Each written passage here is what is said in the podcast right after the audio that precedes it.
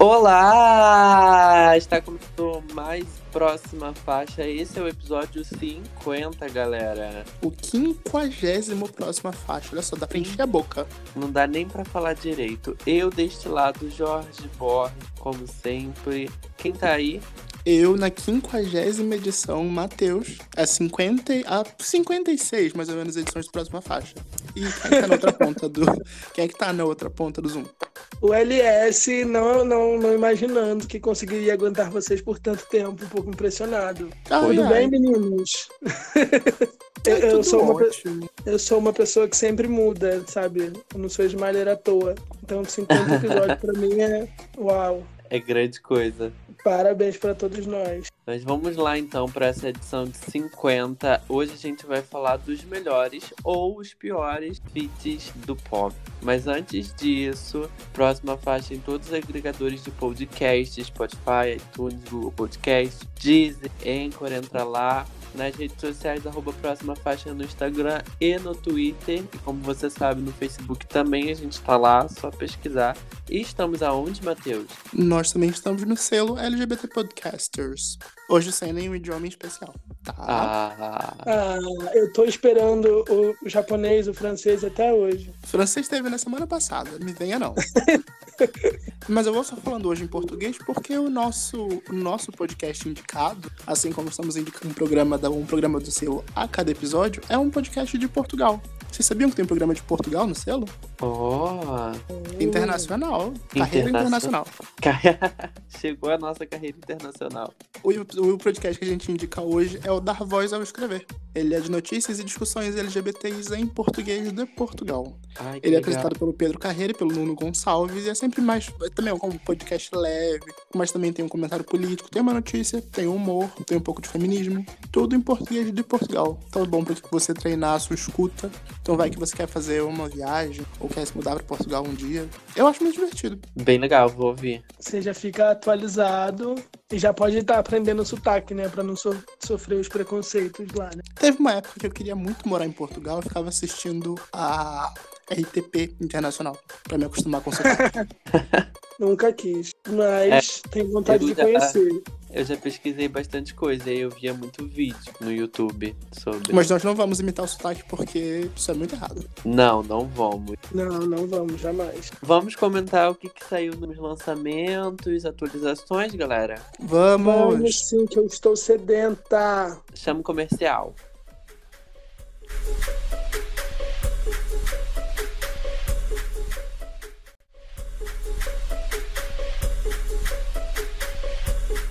Então vamos começar com o lançamento. Teve um grande, porém pequeno lançamento da Carly Rae Jepsen.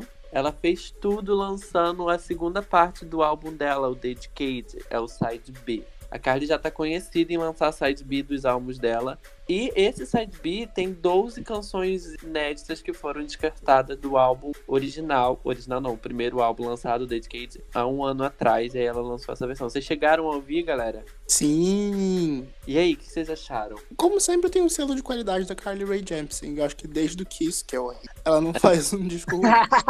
Sim, eu concordo. E eu achei até divertido. O co- disse na resenha que tem muita cantora pop que se mataria pra ter os descartes da Carly Rae Jepsen. Achei pesado, Isso mas um pouco é. real. Eu, eu concordo real. É um álbum e é um álbum mais. Eu achei mais expresso do que o Dedicated Side A. E se fosse É. uma cantora que, sei lá, tivesse bombando mais no momento, é porque a Carla é bem injustiçada. Seria um álbum poderosíssimo, porque é um álbum muito bom. Sim, eu ia falar exatamente, usar as mesmas palavras que você usou, injustiçado. Tem hinos, é um pop incrível, ela faz tudo de verdade e ninguém ouve, passa despercebido. Será que é Ah, porque o nome todo dela mundo é que acessa a difícil? Pitchfork ouve. É, todo Será mundo. que as pessoas não sabem falar Carly Rae Jepsen? Aí É difícil pra elas? A gente tinha que chamar ela de CRJ. Hum. É, alguma coisa assim, gente. Eu acho que Porque as pessoas escutam, elas só não valorizam. Ela tem um culto, um cultinho de fãs. Tem. Eu faço parte dele porque eu deito sim. Ela já finalizou o próximo álbum dela nessa quarentena, ela já falou. Então também Sim. aí estou esperando. Mas, gente, ela preveu a quarentena, gente. Pare for One é tudo. À frente do seu tempo, literalmente. E ninguém dá valor pra essa mulher, gente. Ai. Próxima faixa. É, falando em álbum, quem também lançou uma nova versão do álbum foi a Tove Lo. Ela lançou uma edição especial do Sunshine Kid. A Paul Prince Edition tem o single Sadder, Better, Cooler e mais duas canções originais. Vocês ouviram?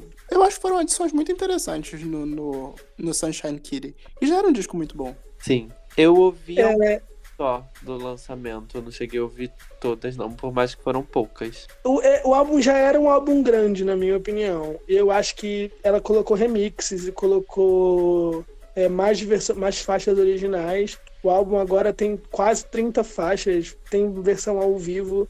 Eu não entendi, de verdade. Gostei que ela colocou é, Anywhere You Go, que é uma música muito boa. Gostei que ela colocou um ao vivo na Vevo, né? Mas não entendi de verdade qual é a necessidade de lançar uma segunda versão, né? Porque já tinha sido relançado o álbum. Aí eu tô, ok.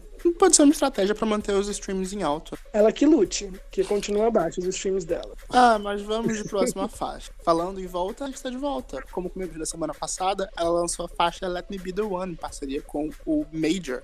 E essa música foi lançada também em parceria com a ONU, para uma campanha em prol dos refugiados. E teve um super evento de lançamento, né, gente? Vocês ouviram, vocês gostaram? O que, que vocês acharam? Tem um super lançamento, na verdade, né? Que ela, que ela voltou. Grande, enorme, na verdade, enorme. Eu adorei. Maravilhoso, entregando tudo. Um clipe maravilhoso. E é dinheiros, muitos dinheiros. muitos dinheiros. E parabéns pra Isa. E é legal com um clipe super diverso. Eles falam de diversidade cultural e, de fato, enfiaram todos os tipos de pessoas possíveis naquele clipe. Sim. Eu gostei da live que ela fez com várias pessoas importantes, né? Mostrou que ela tá bem grande. E gostei também do, do significado da música, né? Eu gosto muito quando tem um feat de uma pessoa cantando em inglês e outra pessoa cantando em português, não o brasileiro tentando cantar em inglês ou vice-versa, sabe? Aí eu achei que funcionou bastante. Encaixou. E ela tá linda perfeita demais. Quando foi que ela teve ru- ruim, mal errada? Exatamente. Esse brilho é meu.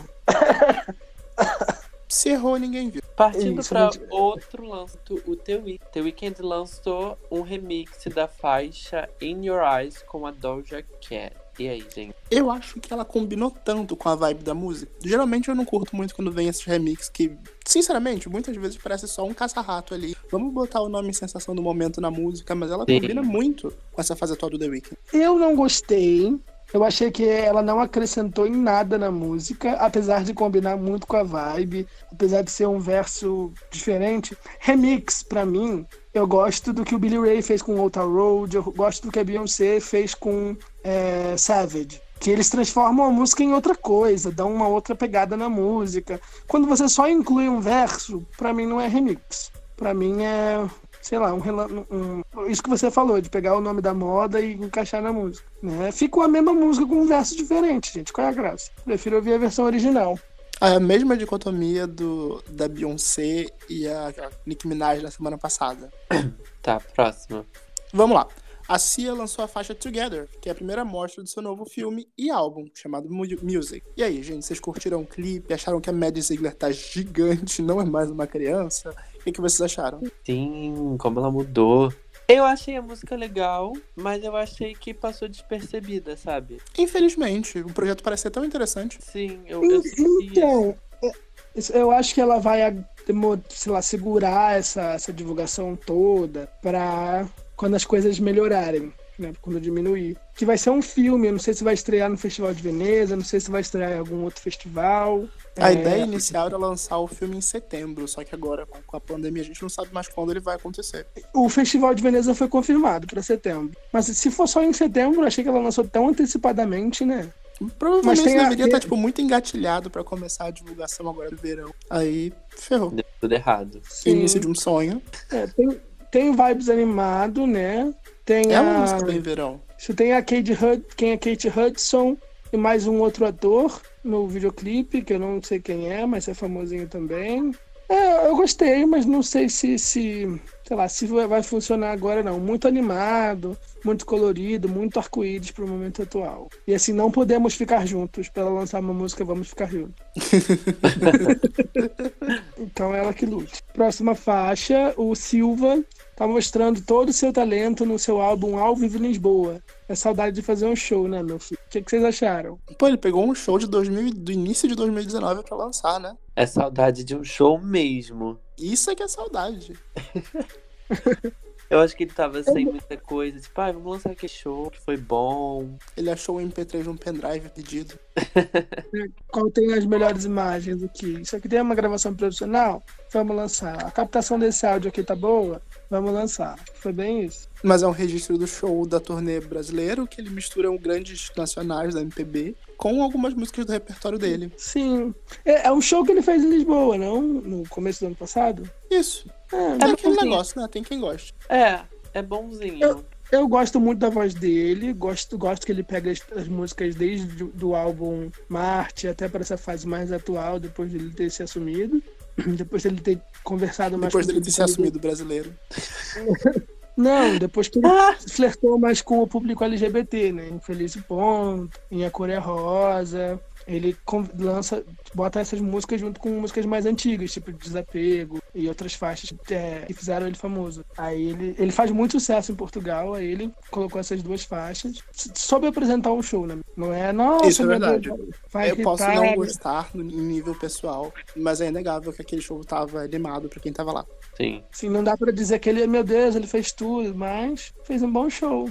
Tem Isso que as músicas importa. Isso, tem os covers da, da Marisa Monte que fizeram muito sucesso. Tem Carinhoso. Tem bastante. Inclusive, eu amo a versão dele de Infinito Circular. Mas próxima faixa: Vamos de próxima faixa. Beyoncé e Megan Thee Stallion colocaram Savage no topo da parada americana. Elas perderam a batalha, mas não perderam a guerra. Porque uma disputa acirradíssima com Sei Soul há duas, três semanas atrás. E Sei Soul pegou o primeiro, né? Mas elas mostraram estabilidade, atividade e conseguiram o primeiro agora. né? Essa é a sétima canção número um da Beyoncé em sua carreira solo. E com isso ela se junta a Mariah Carey, tendo uma canção em primeiro lugar em quatro décadas diferentes, contando com a Destiny Child. E aí, contando com a Destiny Child, são mais de 12 primeiros que ela tem. Lenda, né? Ai, merecido, muito merecido. E é legal E ela- que na semana passada foi Say Soul e agora é Savage. Aí semana que vem troca de novo. Sei sou o primeiro lugar de novo. Não, se- semana que vem é Rain. Ah, verdade. Tem isso. Não, podemos. antecipa, não antecipa. E semana passada foi Stuck With You, da Ariana Grande com Justin Bieber. Tá mudando toda semana. Toda semana tá mudando, ninguém. Todo mundo quer um debut grande, ninguém mais quer ir crescendo aos poucos, né? Então agora vem cá, teve uma. Teve um, um hit Black, o Mariana. Essa hit Black, semana que vem vai ter o Mariana. Quem vai ser a próxima cantora negra que vai conseguir o número um e quem vai, qual vai ser a próxima música da Ariana Grande? Talvez seja o feat com a Doja Cat, que ela prometeu. Ah, verdade, não tem isso.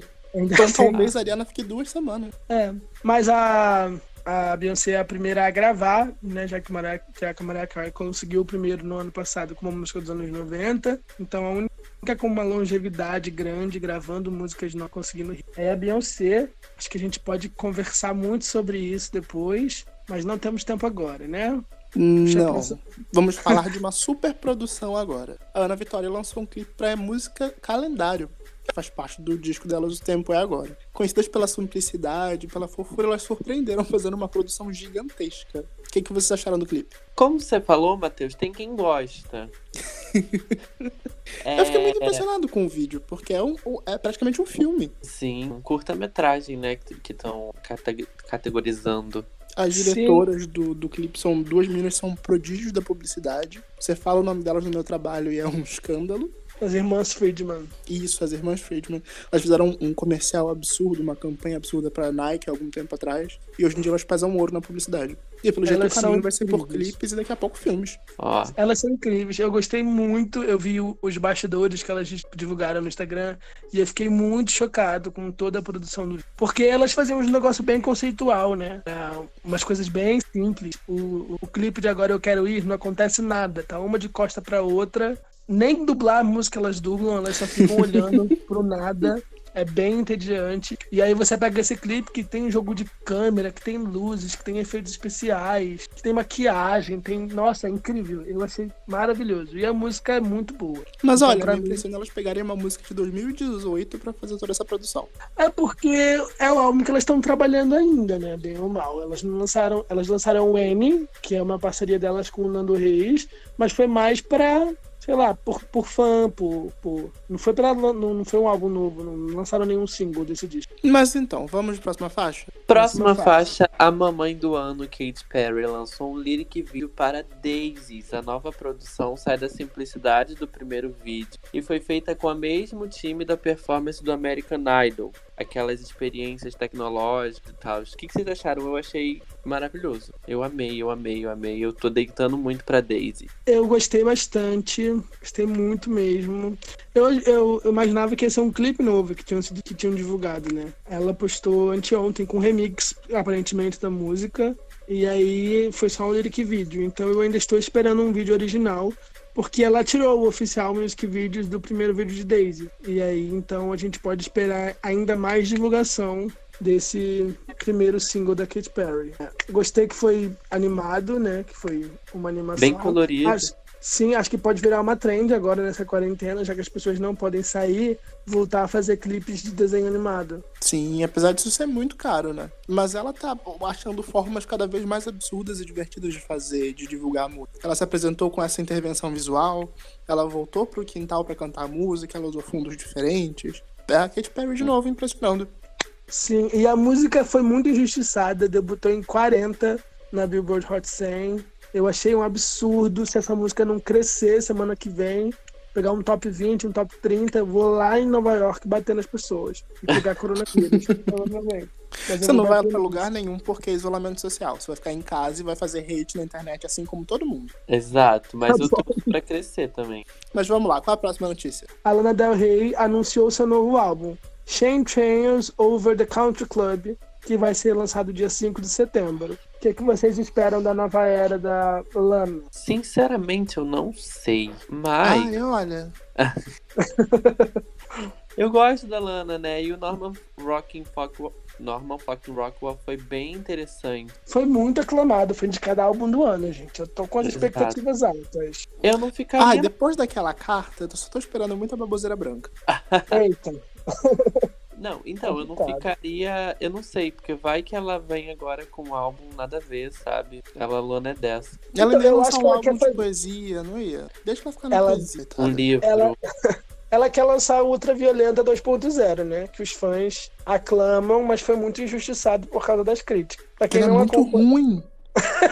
Não é muito Gente, ruim. Gente, dá vergonha. Não. Pra, que- pra quem não acompanhou, na última semana, quando ela anunciou o álbum, a Lana Del Rey colocou uma carta se comparando com outras mulheres da música pop. O que, que ela disse? Agora que Beyoncé, Nicki Minaj, Camila Cabello, Ariana Grande, é, Doja Cat alcançaram o topo, lançando músicas sobre transar e ficar pelada, eu posso voltar a fazer as minhas músicas sem ser criticada por isso, porque ela saiu do conteúdo lírico que ela gostava de fazer para lançar um álbum mais family friendly, mais amigável. Ficou longe disso o conteúdo dela, mas para ela ficou amigável, né? O Norman fucking Rockwell e o que ela lançou antes, que eu não lembro nem o nome. Lust for Love. Lust for Life. Lust for Life, Honeymoon, né? Honeymoon, um negócio assim. Ah, uma Aí- Ela foi muito criticada por essa carta, né? Deu um follow na Ariana Grande, deu um follow na Doja Cat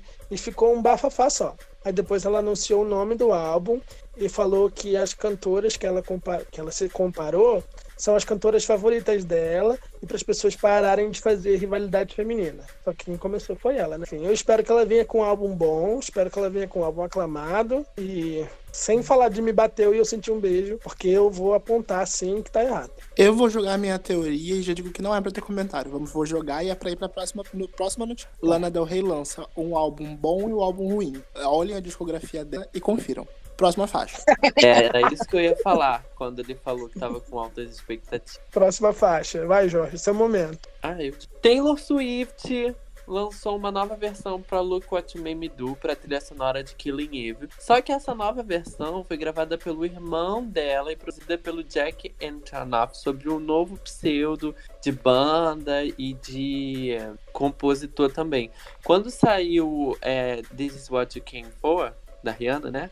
Ela assinou, do Calvin Harris. Do Calvin Harris com a Rihanna. Ela assinou com o um nome lá, em, sei lá, alemão, não lembro que língua era aquilo. E aí, nessa, nessa versão, agora que ela lançou, que no caso não é ela entre parentes, né? Ela lançou com esse mesmo nome, que é o Niels alguma coisa. Só que ela criou, um, eles criaram um, uma banda, Taylor Austin dela e Jack Antonoff, chamada Jack alguma coisa e The Dolphin Clubs, Jack Leon Leonard e The Dolphin Club.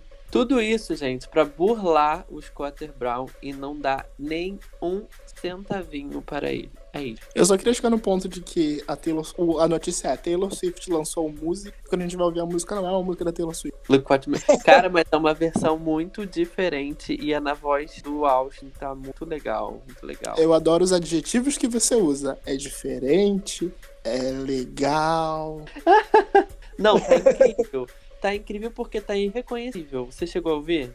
Ouvi. Você ouviu, Nessa? Eu ouvi, eu queria comentar que eu acho muito errado, apesar de entender o porquê que a Taylor Swift faz isso, eu acho muito errado, porque quando o Scoot comprou, quando o Scooter comprou a, os direitos das músicas delas, comprou a Big Machine, Big Machine. Isso, ele pensou no, nos lucros disso, obviamente, e pensou também em toda a galera que trabalha. Você não vai investir aí 300 milhões de dólares para não conseguir ganhar, o din ganhar dinheiro com aquele, com aquilo, com aquilo que tudo foi produzido. E aí, porque ela tem uma birra com o Scooter Brown, porque ela não gosta do Scooter Brown, ela evita que ele continue lucrando com trabalhos que já foram lançados. Sabe, tem muito material para lançar.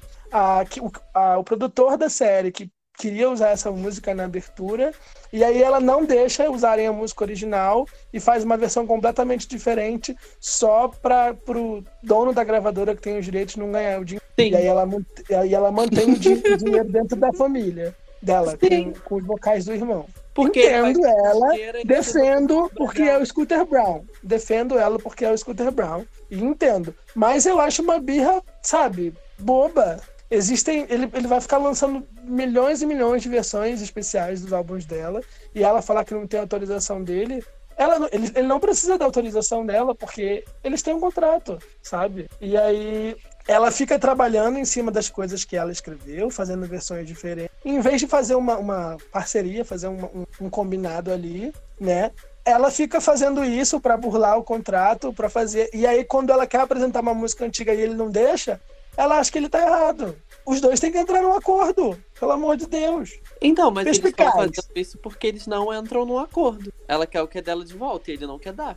Só que assim, ela, é, ela não virou uma das maiores artistas da atualidade sem nenhum centavo. Ela trabalhou muito, mas investiram muito dinheiro nela também. E aí, agora, do nada, de repente, a gravadora para de receber os lucros de todo esse investimento que fez. Agora que ela a tá lá no ar é que ela pegou uma, ela foi é como uma música do zero. Não, não é tipo uma versão do Look What Made Me Do, é só a letra de Look What Made Me Do, porque é uma música completamente diferente. Sim, sim. E ele não ganha Mas... pela letra, ele ganha pela música e mesmo... Ele ganha pela produção, pela produção pela, e pela distribuição. Pelo fonograma, não pela obra. E ela usou a sim. obra. E esse foi mais um episódio de briga de fãs. Exato. Já tava na a gente combinou gente de não falar sobre a briga do Léo Dias e da Anitta, a gente tá falando da versão americana dela. Legal. LS que provocou. Ai, Deus, vamos para a próxima faixa. Vamos falar do lançamento da semana. Um, um hino que surgiu entre nós, um novo clássico. Uma música que a gente vai lembrar daqui a 20 anos, não sei, quem sabe. Vamos falar de Lady Gaga e Ariana Grande. Elas duas lançaram a o aguardadíssimo single Rain On Me, segundo single do álbum Chromatica. Com um clipe incrível, as duas entregaram uma das maravilhosas, uma das maiores parcerias dos últimos anos. Depois desse texto inflamadíssimo, o que, que você tem a dizer? Eu achei incrível, primeiro porque eu não tinha comprado muito a ideia de Ariana Grande e Gaga juntas. Eu fiquei meio tipo, nossa, será que isso vai dar certo? E eu gostei muito. Eu acho que as, vo as vozes delas ficaram maravilhosas. É... O instrumental também tá bem legalzinho. É chiclete, mas tem uma pegada muito poderosa. E o clipe, eu acho que o clipe ajudou muito a música, porque o clipe é impecável. Fora o texto inflamado, eu realmente acho que é um hit que a gente não sabia que queria. Chegou num momento muito bom, uma música animada para cima, tem uma mensagem pra nesse momento, e a Lady Gaga sabe muito bem equalizar a voz dela para se encaixar com outras vozes. Combinou perfeitamente. Sim, eu acho que é porque a gente tá numa leva de lançamento e. Ruins ruins e não tão agradáveis e sem sons legais, até mesmo na própria música, sabe? Não só produção de clipe. E aí ela vem e traz, né, o que ela sabe fazer melhor. Vai, se você não tem nada a dizer? Eu queria dizer que eu estou me sentindo em 2008, 2009 de novo. Semana passada a Beyoncé estava em primeiro no iTunes, semana a Lady Gaga tá em... Aí agora a Beyoncé tá em primeiro na Hot 100, semana que vem a Lady Gaga vai estar em primeiro. E elas estão entregando tudo para mim. E eu só queria agradecer nesse momento por tudo e dizer que esse videoclipe é um videoclipe. Foi a reação que eu tive. Só isso. Podia ficar aqui falando horas e horas, mas o tema principal é sobre as melhores parcerias de pop. E aí daqui a pouco eu enalteço mais um pouco. Mas assim, elas fizeram tudo, elas entregaram tudo. E a gente está sorteando cromática no nosso Instagram. Então vamos lá. Ah, para ouvir a gente falando mais e mais e mais sobre o Cromática e sobre essa parceria, você pode ouvir na nossa participação no I Don't Know Her podcast. A gente enalteceu muito, que merece ser enaltecido. Mas já, já passou o hype para mim. Eu fiquei sexta, sábado e domingo ouvindo incansavelmente. E ontem eu consegui me livrar. Né? Só? Conseguimos isso. É, estamos gravando nessa terça-feira. Na segunda-feira, finalmente eu consegui parar de ouvir porque eu não consegui ouvir mais nada. Eu ia ouvir outra música e falava, caramba, chato. E aí eu voltava a ouvir Rain On Me. E eu não enjoei, mas consegui começar a ouvir outras coisas. Porque eu tava fazendo roteiro também. E aí eu fui ouvir o que tinha sido lançado que eu não tinha ouvido ainda. É isso. Vamos pro tema principal? Vamos! Solta Rain On Me aí então.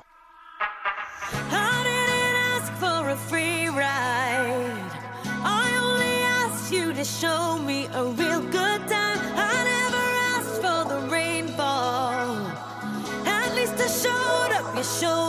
nothing I.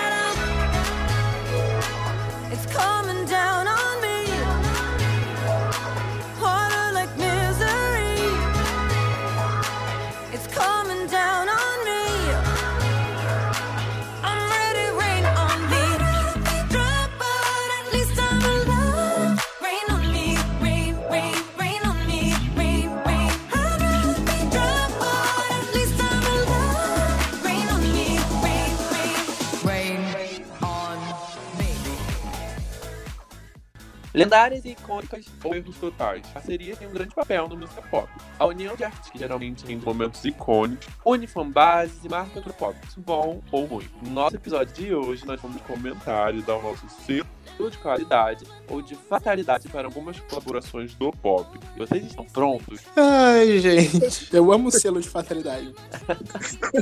Ai, Então, Vale tá. abrir pro, vale abrir pro pessoal o nosso. Qual foi, como a gente chegou nesse tema? A gente tava muito preocupado que a próxima faixa tava ficando muito sério. A gente não Sim. pode falar sério desse jeito, a gente precisa falar uma besteira. Sim, exatamente. A gente vem em três episódios com parceria e uns assuntos mais. Não sério, mas uns assuntos mais sem tanta brincadeira. E dessa vez a gente decide extrapolar.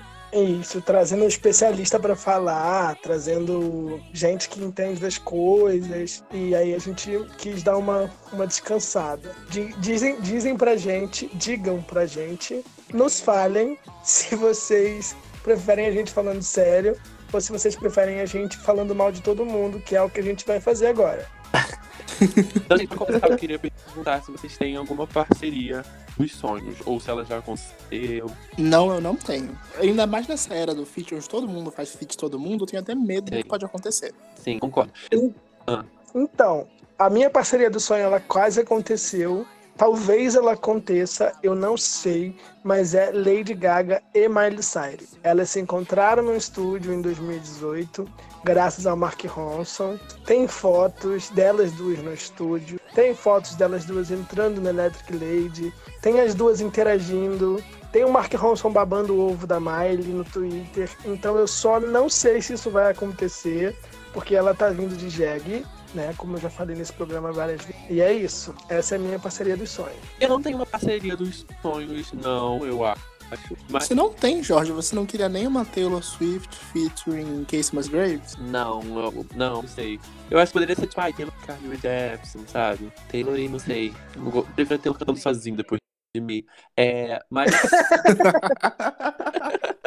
eu achei no, no Twitter tava rolando um negócio de FIA, aliás, também fez. E aí o meu deu Carly Rae Jepsen e Nicki Minaj. Eu acho que seria uma parceria bem interessante. Ou flop. Isso já, Já aconteceu, não existe. aconteceu? Já existe o remix de Tonight I'm Getting Over You. É incrível.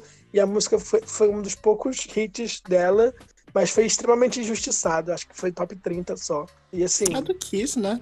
isso. É. Foi, a minha, foi o meu mood durante muito tempo. Essa noite eu vou beijar todo mundo e vou esquecer você. Não esqueci. Mentira, Mas, esqueci sim, gente, Passou muito tempo. É, das parcerias que já lançaram, tem alguma favorita? Hum, que difícil. Eu, eu tenho. Na verdade, eu acho que seria uma parceria, assim, entre aspas, dos sonhos. É Taylor e Colby Carlyle, porque elas têm uma parceria. Porém, Colby Carlyle é apenas backing vocal. Me entristece muito. É, mas eu gosto A muito Kylat, no caso, que canta Bubba. Isso, essa. Eu desconheço essa parceria e eu amo a Cube. Vou ouvir depois. Ela Você, É. aliás, tem uma favorita? Olha, eu tenho algumas favoritas, é difícil de dizer. Mas indo pra minha nostalgia, apelando pra minha nostalgia, eu gosto muito de Sandiron, que foi quando toda a melhor geração da Disney se juntou e cantou a música. A Beyoncé, Que tem a 3 Miley, milhões de tretas. a Miley, a Demi, a Selena e os Jonas Brothers. Então, a Miley já selou a paz no Burt Mind, chamou as duas pra conversar. E falaram que são amigas, né? A gente finge que acredita. Mas eu gosto muito de Sandiron. Até hoje, eu acho que foi uma parceria grande. Eu acho que hoje que eles estão maiores, se eles se unissem de novo, ia ser incrível. É a minha parceria favorita. E A minha- Você Remy, acha que tem chance de ter, tipo, uma nova, uma Pode nova música que vai unir? Não sei, porque o- os Jonas Brothers não olham na cara da Miley. A Miley não olha na cara dos Jonas Brothers. O Nick fica falando que é apaixonado por ela nos documentários da Amazon. E eu não sei qual é o conceito atrás disso. Mas acho que Selena, Demi Miley é bem possível de rolar. E o que, que vocês acham dessa cultura de feat? Vocês acham que é importante ou, sei lá, vocês já preferem um artista solo? Eu lembro que eu já cheguei a falar que eu não queria mais feat, porque eu já tava de saco cheio. Eu acho que ficou algo tão banal, sabe? Antigamente, um artista fazer um feat com o outro era uma coisa muito grande, interessante. Hoje em dia já é normal. Se você não fez feat, você tá errado. Eu acho que porque antes a gente pensava no feat como a, união de dois artistas com universos semelhantes e a gente veria, ou com universos diferentes, né? Mas a gente veria a junção desses dois universos. O que acontece hoje é que eles, na maior parte das vezes, são músicas padronizadas, onde eles estão muito mais pensando no, no impacto que, essa- que essa união vai ter nos streamings na música. Sim. É verdade. Eu lembro que no começo do ano eu tava comentando que eu achei que seria um ano de hits solos. Porque a gente teve Blind Lights, a gente teve Don't Start Now, a gente teve Circles do Post Malone, tivemos o fenômeno Billie Eilish, né? Que só hit dela sozinha. Até E The aí- Box, né? É The Box do Rod Rich e ninguém feat com ninguém, tudo hit solo. E aí depois da bagunça que foi ser e Savage ao mesmo tempo, feat atrás de feat. Elas lançando remixes, a Nicki Minaj e a Beyoncé para músicas novas e dando certo, pegando o primeiro, agora vai todo mundo voltar a postar em Então vamos, vamos começar a falar dessas, dessa listona, feats e parcerias e pessoas. Começando falando de Lady Gaga, né? Que é qual selo? Não vou nem. É injusto perguntar essa música. O selo para essa música, né? Porque. Se Se a gente der falar qualquer coisa menor que o selo próxima faixa de qualidade, a gente vai apanhar na rua. Se bem que a gente Sim, não vai é apanhar na rua porque não tem mais rua. Eu Então você pode detonar. de- Você não precisa fingir. Ai, ai. Eu gosto, mas eu acho que eu daria o outro selo só pra saber se eu xingar. Eu acho Mas que não verdade, que além disso, certo. eu dou, eu dou o selo próxima faixa de qualidade e ainda dou o selo de esperança pelos próximos feats que estão dentro do cromático. Sim, gente, Blackpink pra mim, com suor quente tem que ser tudo, vai ser tudo. Pelo amor de Deus. É, eu não quero tirar suas esperanças, eu espero que estejam errados. Mas começaram a sair as primeiras reviews do álbum, né? Já que o álbum sai essa semana, e falaram que a música com Blackpink é a pior música do álbum. Mas Parece uma, parece uma música do Blackpink, só que ruim. É isso que eu tenho pra te dizer. eu vou deitar e os de K-pop já estão se organizando pra fazer a música bombar. Querendo Então. ou não, vai ser. Eu queria te dizer que os Smilers e os Orienators também se juntaram pra fazer Don't Call Me Angel ser hit, mas não deu certo. Ah, mas é porque você não Ali não tinha ser santo que ajude. Ah, a gente vai- que vai- faça aquilo Se dali for funcionar. ruim, se for ruim, não tem como a gente fingir. É isso. Mas Rayon Me tem selo de qualidade, então. Com certeza. E se a gente for falar de um clássico, clássico, um feat dos Lady Marmalade, tem a Cristina Aguilera, a Pink, a Mia e a Lil Kim. É, sim e talvez não, mas, mas sim, eu acho. Ah, gente, foi, é um musicão, é um clássico, E é é, Patti é um clássico, exatamente, é um clássico. É lembrado até hoje. Eu acho um pouco bagunçado, mas eu dou o selo de qualidade porque pra mim a Aguilera e a Pink estão na sua melhor fase. Não entendo o que, que a Mia tá fazendo ali, não sei nem quem Ela é era muito relevante na época. Ah, Não sei nem quem ela é na verdade. Sim. Não conheço nenhuma outra música dela, mas parabéns pelo hit. Tá aí marcada selo de qualidade. E agora, Vocês, Vai falar, ia, Jorge? eu ia perguntar se vocês acham que tá na hora de ter uma nova de Lady Marmalade. Não sei, alguém relevante da atualidade. então, tem gente que finge e diz que Bang Bang é a Lady Marmalade da atualidade, mas eu não, não, não diria isso não. A É. diferença de Bang Bang e Lady Marmalade é que uma é boa e outra é ruim. Exatamente. próximo, pelo amor de Deus. Isso. Agora Bang vamos Bang começar não a dá, polêmica. Vamos começar a polêmica nessa próxima faixa. Britney Spears e Igazalha, Pretty Girls. Ai, O que, que gente, vocês acham dessa bomba? foi um, um equívoco total, sabe? Foi, foi assim, vamos explodir Chernobyl? Vamos, e aí lança essa faixa. Gente, olha, eu- se eu fosse a Britney Spears, eu diria que com fãs como essas, eu não preciso de hater. Tipo, o Little Mix, que de- se diziam muito fãs dela, que escreveram a música e mandaram pra ela. E eu fiquei assim, meu Deus, isso é porque era fã, né? Já parou pra pensar que foi um daqueles presentes que a gente não consegue recusar, sabe? Sei lá, se alguém te dá uma roupa feia e fala, ah, experimenta, veste, vai ficar muito bom em você. E aí você se sente na obrigação de ter. Não, vou lá, vou Gente, gravar, gente. é Vamos muito ruim. Tem que o selo-. Tem o selo de fatalidade total, afundou a carreira da Igazália e tava Ah, no a carreira auge depois. tava afundada. Mas eu posso falar que talvez se fosse lançado pelo, pelo Little Mix, não se, ficaria tão. O problema é que era muito infantil, né? É, exatamente. Mas eu E fico aí- muito aí feliz não. em ver como a Britney tá feliz nesse clipe. Mas é tudo tão errado, Matheus. A Igazália querendo ser um ciborgue. Ela é um A ET. Britney, a Britney com 40 anos fingindo que tem 20, 19, 18, 17, Então, 16. o problema não é a. Então a gente entende que o problema não é a música em si, é o clipe. É o Não, combo. e a música também é pavorosa.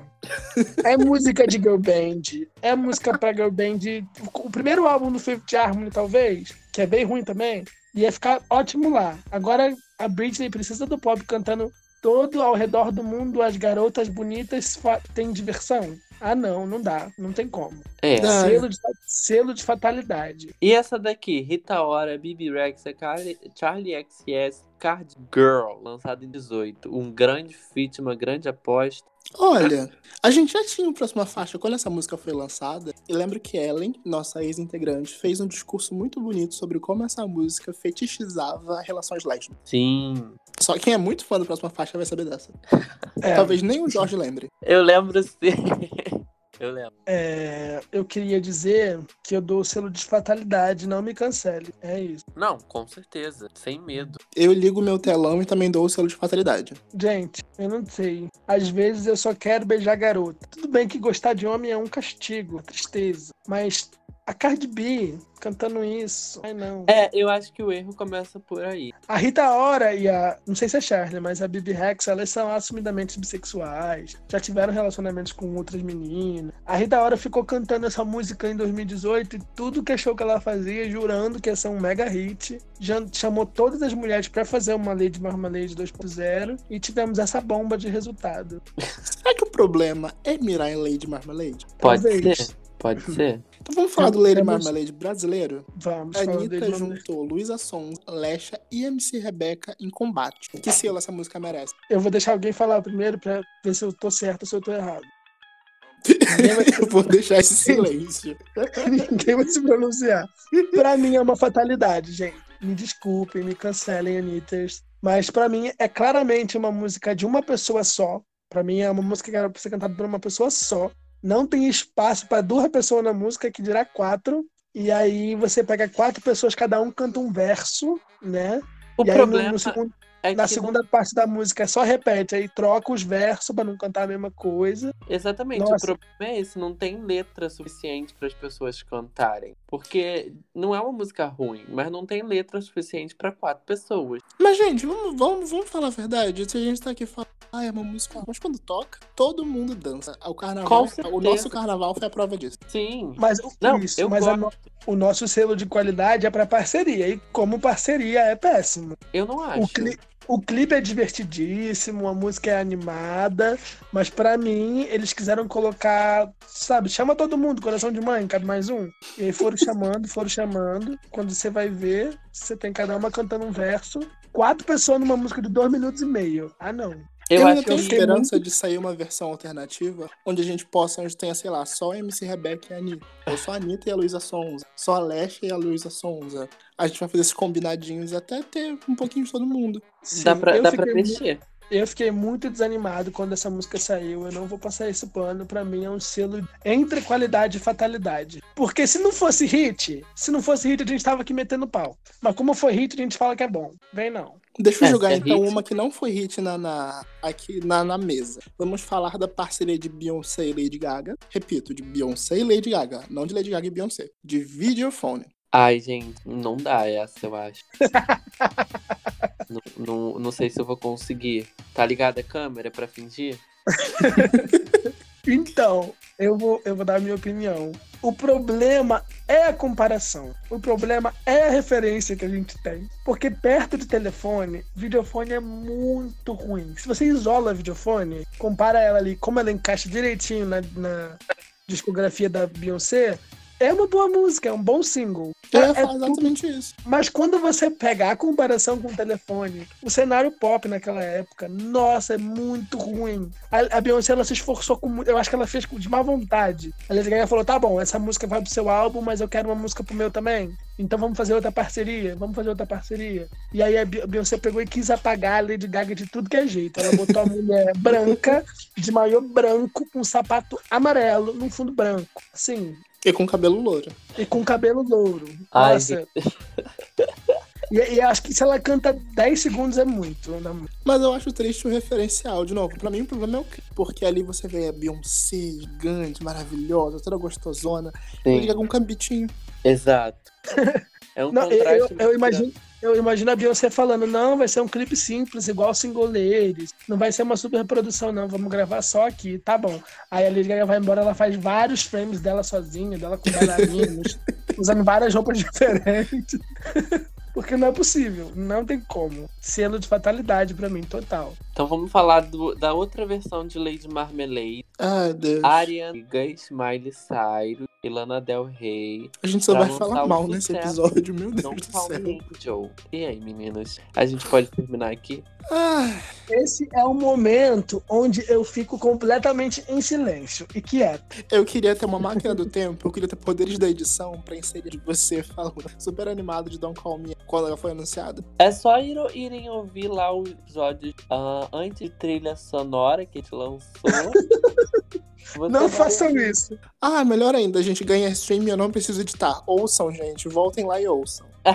Exatamente, volta lá e ouve. Gente, eu juro pra vocês que eu esperava tudo. Eu nunca fui. Se eu fui Alice algum dia na minha vida, foi nessa época. Porque, meu Deus, eu fui muito Alice. Eu falei que ia ser o hit do ano. É, lá no episódio da Nicki Minaj e o Poder Feminino no Rap, eu falei que ia ser muito hit, que eram duas fanbases enormes. Mal sabia eu que só tinha três Smilers no mundo.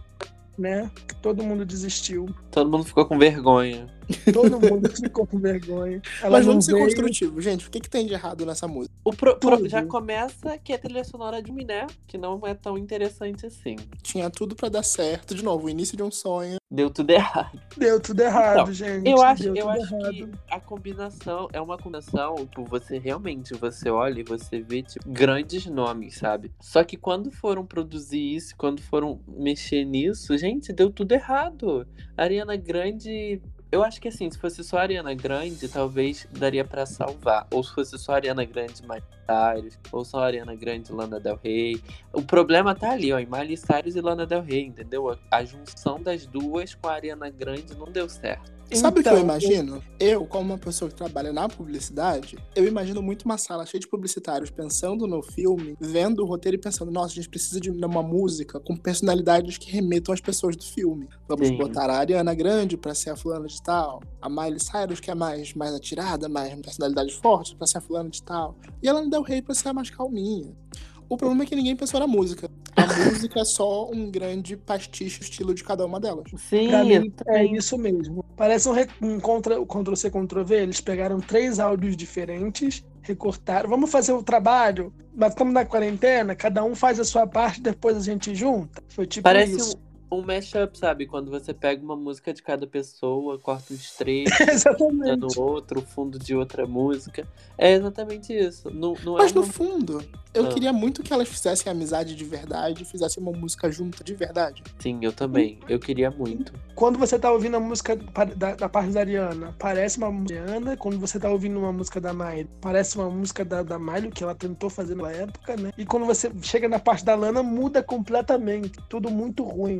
O clipe é lindo, né? O clipe tem várias inspirações no filme. é, elas estão lindas. E é isso. Mas fatalidade total. fatalidade É isso, total. não escutem. Próxima faixa. Eu tava bebendo água.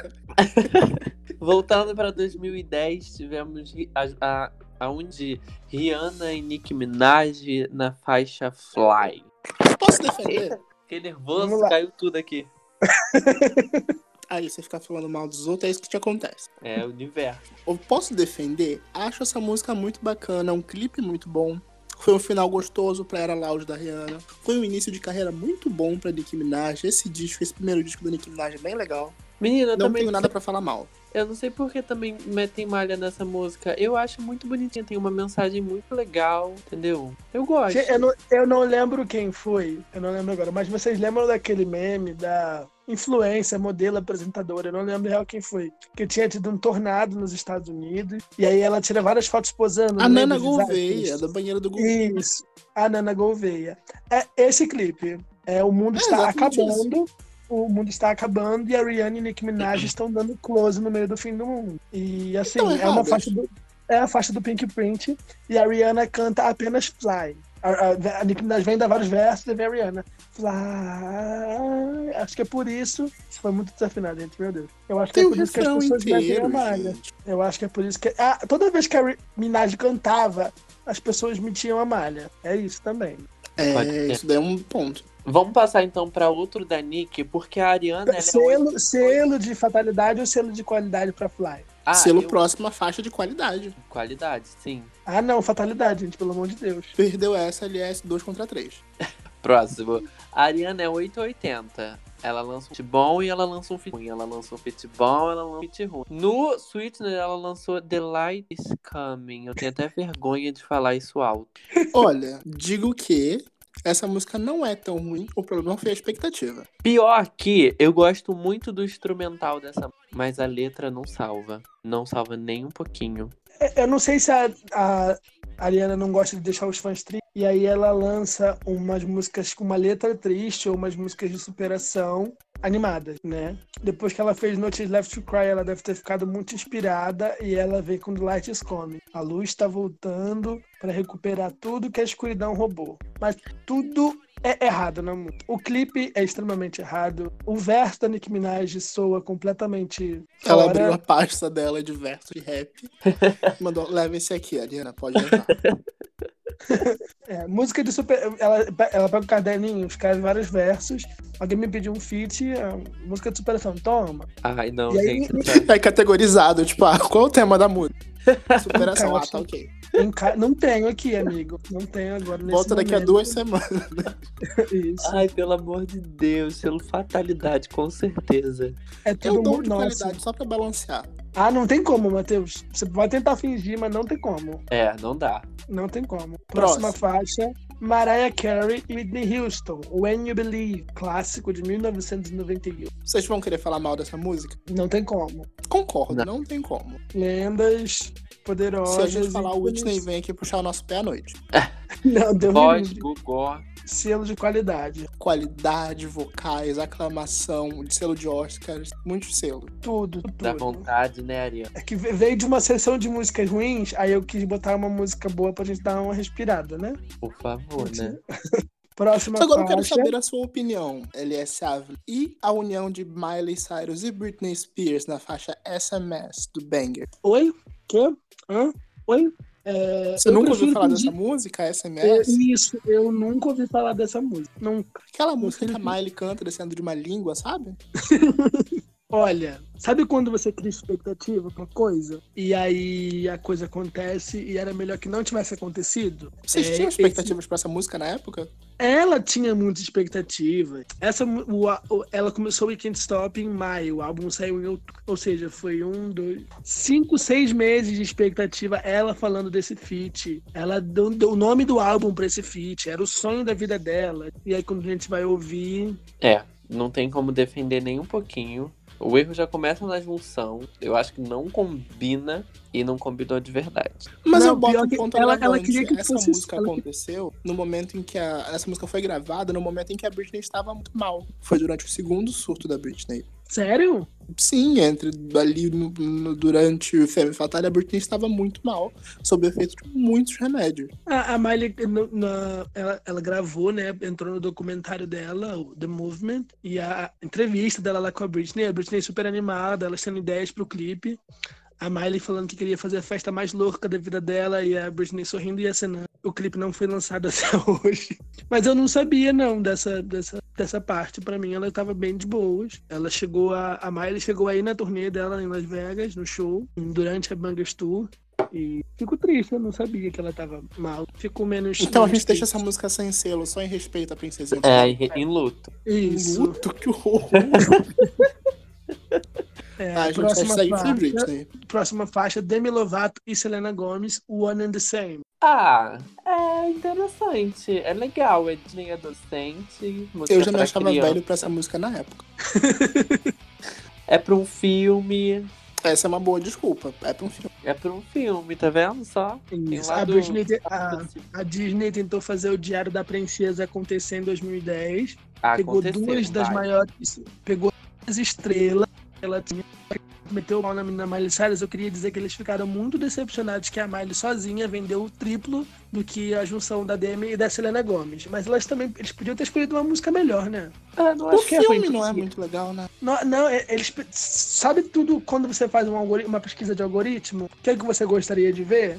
E aí a pessoa pensa em várias coisas diferentes e te fala. A Disney pegou e colocou tudo junto.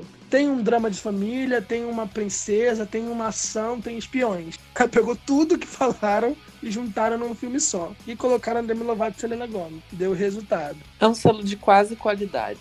É meio selo de qualidade. A gente colocou o selo, só que rasgou um pedacinho. É, isso. A gente, Trazendo colocou, a gente brigando que ia colocar, que não ia colocar. Trazendo pro Brasil, a gente tem Anitta e Pablo Vittar, sua cara. Eu dou muita qualidade, gente. Já colei o selo. Nossa. Tô com, uma, tô com a mãozinha em cima. Nossa, sim. Sim, Tudo, entregou não tudo. gente- não dá pra gente falar, porque há três episódios atrás a gente fez um episódio da Pablo Vittar e a gente rasgou seda pra essa música. Tudo, tudo. Selo de qualidade do próximo. Selo de excelência, selo de não, não sei mais do que. Tanto selo bom, tudo. Próxima faixa, Taylor Swift e Brandon New Me, de 2019. Soletrado é divertido. Próxima faixa. Soletrar é muito divertido.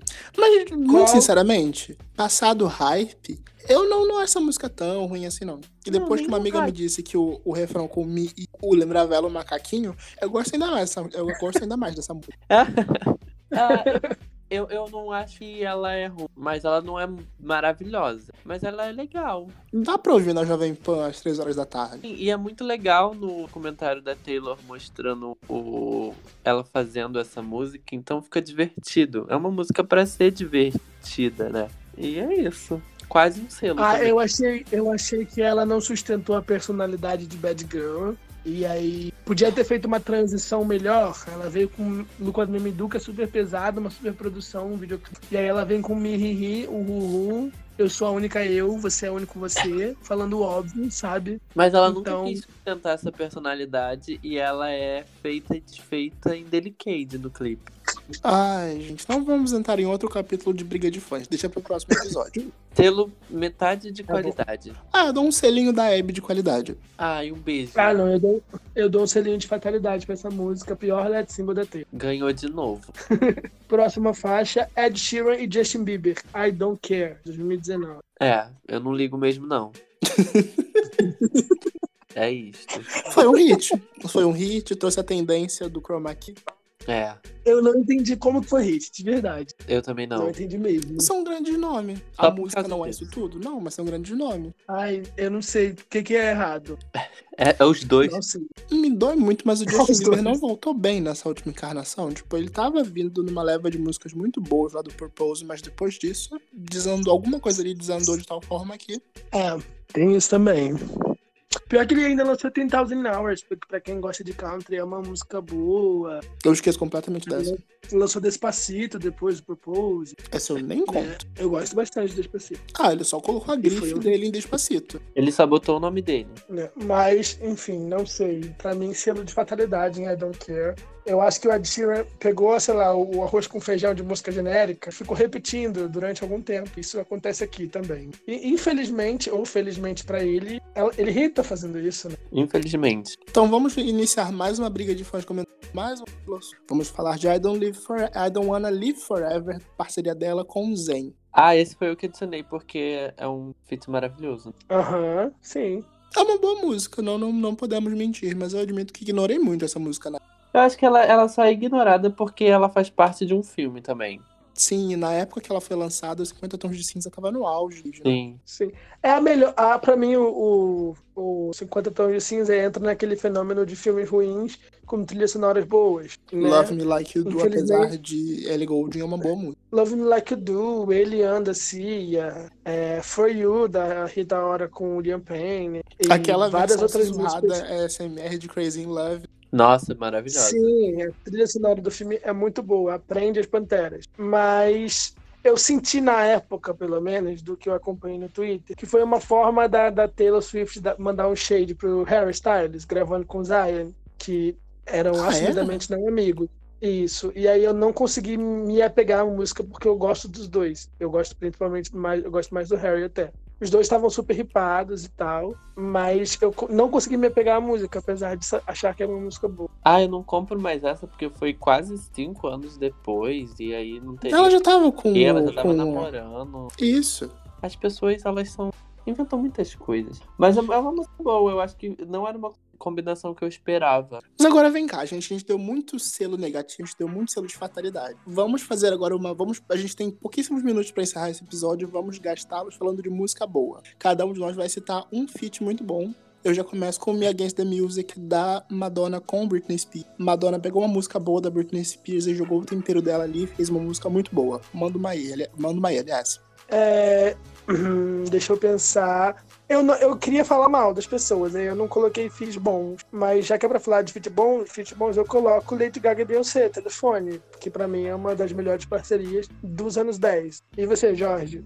Eu gosto de Rihanna e Eminem com Love the Way You Lie, parte 2. A parte 1, a, a música lançada como single é muito boa também, mas a parte 2 é incrivelmente melhor porque tem uma letra muito maior, muito mais história. Ah, dou mais uma, aproveitando o ensejo de Rihanna. Rihanna com Drake, que apesar deles não darem certo como casal, na música eles estão muito certo. Sim, What's My Name? A própria Nicki Minaj Oh, tem feats muito bons.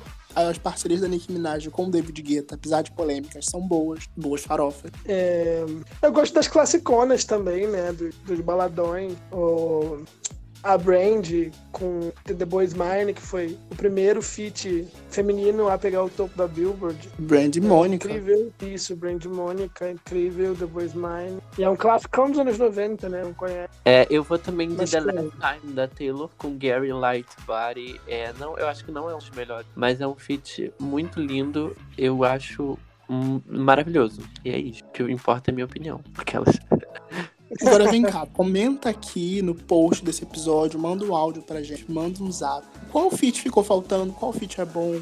Né? Qual feat é ruim? Sim, mande, comente. Ah, e é isto. Qual o seu feat favorito? Qual feat a gente tem que falar? Feats brasileiros, comentem também. Feats brasileiros, sim. E é isso. Mas então, temos um episódio, menino? Com certeza. Temos um episódio. Nos vemos na semana que vem. Hoje também saiu o nosso episódio de participação com o I Don't Know Her. Vai lá escutar também. E os últimos dias para participar do sorteio do Cromática. É isso. Beijos. Tchau. Participem, sigam a gente, me sigam. Tchau.